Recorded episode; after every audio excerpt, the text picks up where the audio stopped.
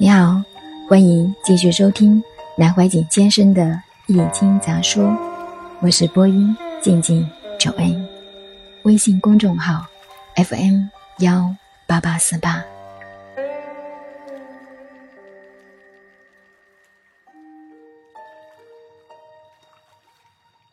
不断的研究与求证，上面孔子研究序卦的这番理由对不对？做历史哲学看。做人文文化看，理由非常充分。严格来说，孔子这篇序卦传只是解释卦名而已。譬如，他只解释什么是需，是需要的需。以现代经济学观点而言，人类活着就要饮食，这就是需。有了需要，人就会发生斗争。因此，虚卦下面是讼卦。孔子说的理由非常充分，但是《易经》的本身是从象数来的。如果以象数来看虚卦，我们这位圣人所说的理由还是成了问题。只能说，孔子只是就义理上讲道理，尤其是人文文化的理这方面，讲得非常圆满。至于六十四卦为什么这样排列的科学性关系？他在《序卦传》里并没有说出充分的理由，也不足以使我们满足。不必要因为他是圣人，而我们就认为都是对的。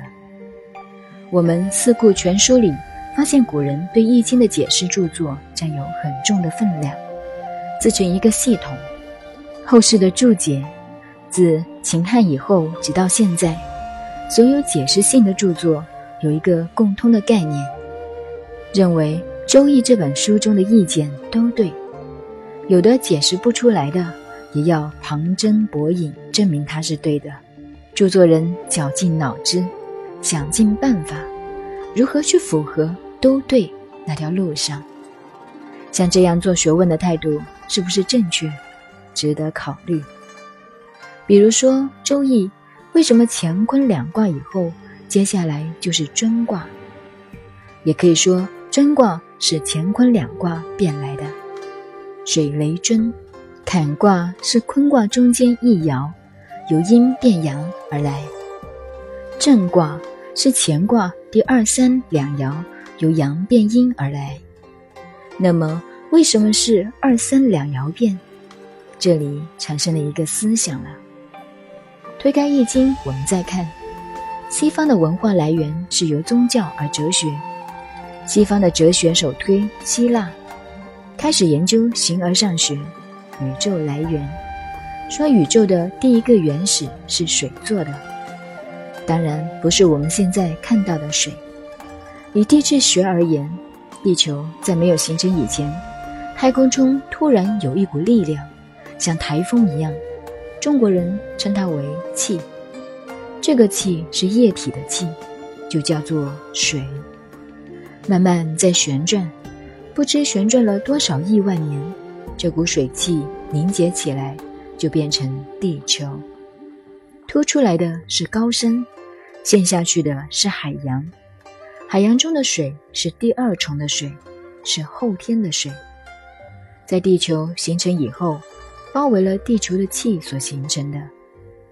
印度人也讲地、水、火、风。是从水开始，中国人也这样说的。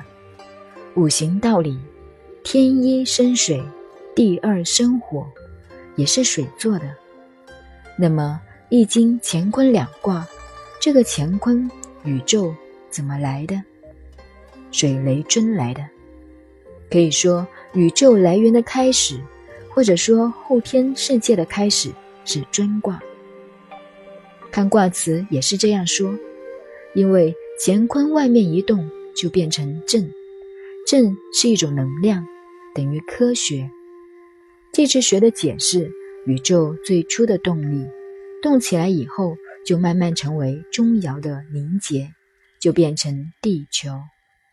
这个现象，我们给它一个符号，叫做水雷尊。地球形成以后，还没有万物。人类和文化，慢慢山水蒙，专卦一反过来的现象。地球下面都是水，上面是高山。慢慢草木生长发芽了，人类生长了。人类来源是哪里？则没有说。这样一凑，又是有道理。我们的易经伟大，但这一套是我凑的。要捧自己的祖先就是这样，把古今中外凡是有理的凑上去就对。好像在百货公司买一副七巧板，很漂亮，可以凑成各种形象，就像以上所说的。可是我自己对这样的解释并没有满足。这样讲一套，大家听起来言之成理。可是我反问自己：真的就这样吗？还是死心不安，大有问题？究竟它是怎么来的，还是一个大问题？我在这里把研究易经的经验告诉大家，所以我不肯讲易经。如果自己认为自己对易经的意见就是真理，那就错了。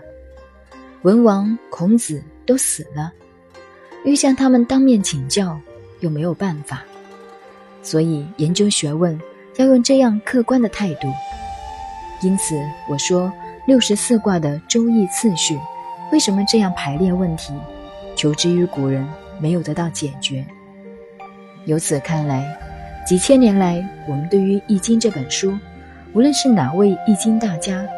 乃至于上通天文下知地理的人，都没有给我们一个完美的解答。这里要注意的，六十四卦有时候矛盾的地方很多，包括孔子的十义在内。